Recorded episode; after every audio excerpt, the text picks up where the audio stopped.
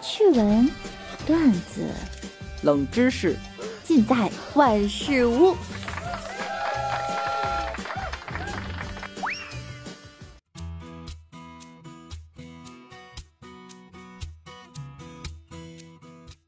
Hello，各位段友，欢迎您收听万事屋。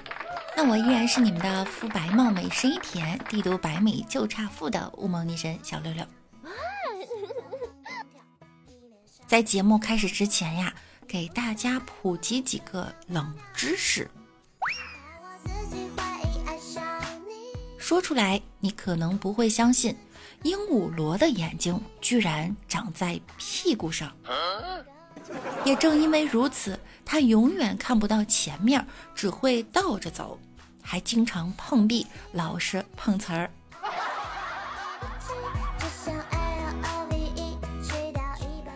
门也会得口腔溃疡，作息饮食不规律、肛门长湿疹等等，都有可能会让肛门长出和口腔溃疡一样的溃疡。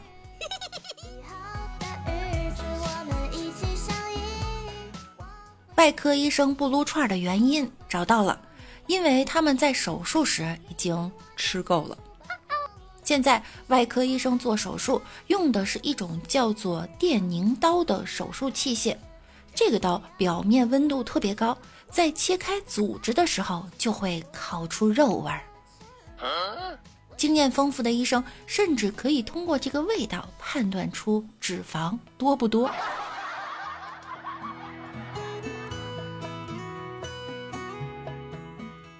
硅胶娃娃比你想象中的要贵得多。目前市面上的娃娃，半硅胶的得卖七千左右，全硅胶的得两万打底儿啊！大厂精致的娃娃甚至可以卖到十万元以上。有那钱娶个媳妇儿，他不香吗？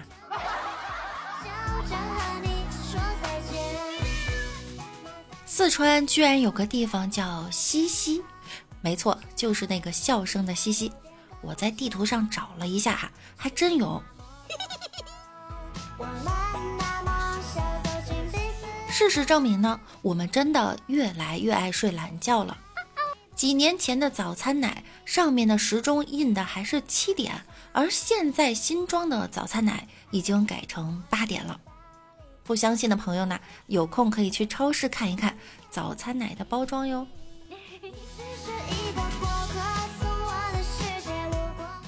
下面这则新闻也和吃的有关，因甜品工厂机械故障，瑞士小镇下起了巧克力雨。八月十八日，瑞士北部小镇奥尔滕下起了巧克力雨。皆因当地知名巧克力品牌瑞士莲工厂出现机械故障。公司称啊，由于工厂内专门烤制可可豆的生产线通风系统出现了故障，导致大量可可碎随风飘散。但这些颗粒呢，对人体无害。怎么会对人体无害呢？明明会长胖啊！张嘴即食，吃货的终极愿望此刻实现了。代入感太强了哈！我已经提着桶出门了。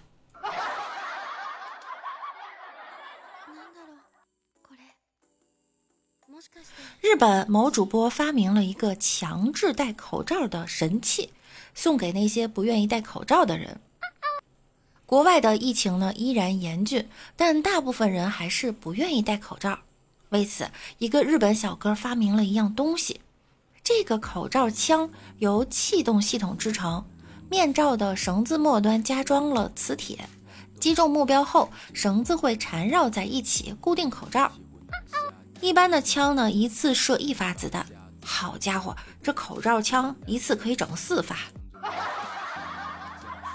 射好了是口罩，没射好立刻现场超度。通过击毙目标的方式减少不戴口罩的人数，这个项目投了。闭嘴专用杠精的噩梦，建议呀给大家都安排一个。戴口罩好，百分之九十五的它可以遮住你超大超丑的脸。现在呢，我都戴习惯了，不戴还不想出门了呢。不光能防止病毒，又可以避免吸入雾霾。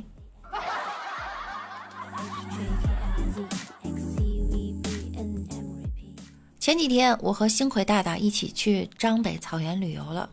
一下车，星魁大大就来了一个深呼吸，空气太新鲜了，质量太好了，可是身体一时接受不了，立马晕了过去。急救人员来了就问：“哎呀，你哪儿来的？”我说：“北京。”急救人员将氧气筒的管接到汽车的排气管上，让他吸了几口。嗯，行了。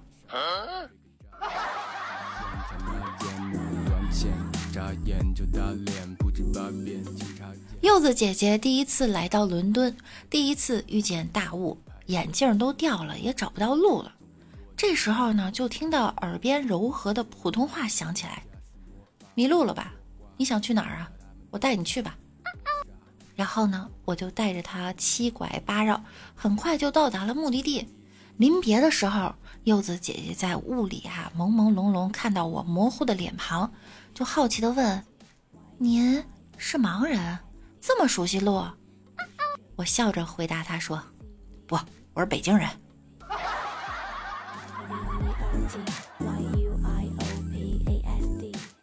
有人说啊，好多老北京人呢都是一个特别的存在群体。你说他富吧？全家三四口挤在一个六十平米左右的破房子里，你说他穷吧？他喵的，这破房子最少能卖一千万。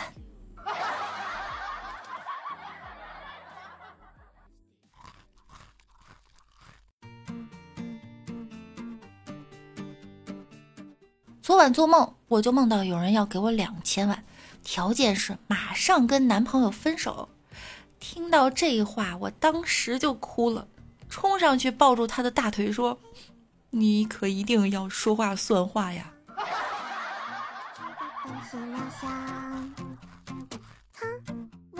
上帝呀是公平的，他把财富给了这个人，又把美貌给了那个人，最后呢，把他们所不曾拥有的贫穷与丑陋给了我。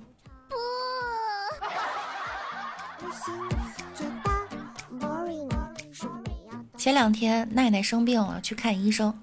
医生检查后说呀，没关系，打一针就好了。医生就拿那个棉签呢，在奈奈的手臂上擦了又擦，如此反复三四次。奈奈就以为病重了，就担心的问医生啊，这问题严重吗？医生认真的说，同学呀，你该洗澡了。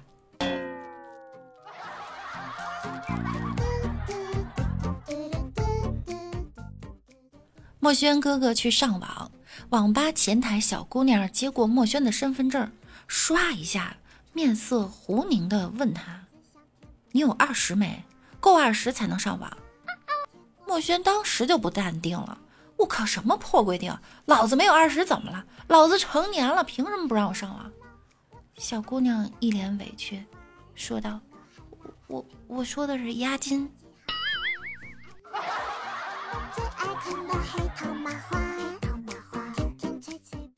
好了，本期节目到这儿又要跟大家说再见了。在节目的最后呢，祝大家周末愉快。那我们下周再见喽，拜拜啦！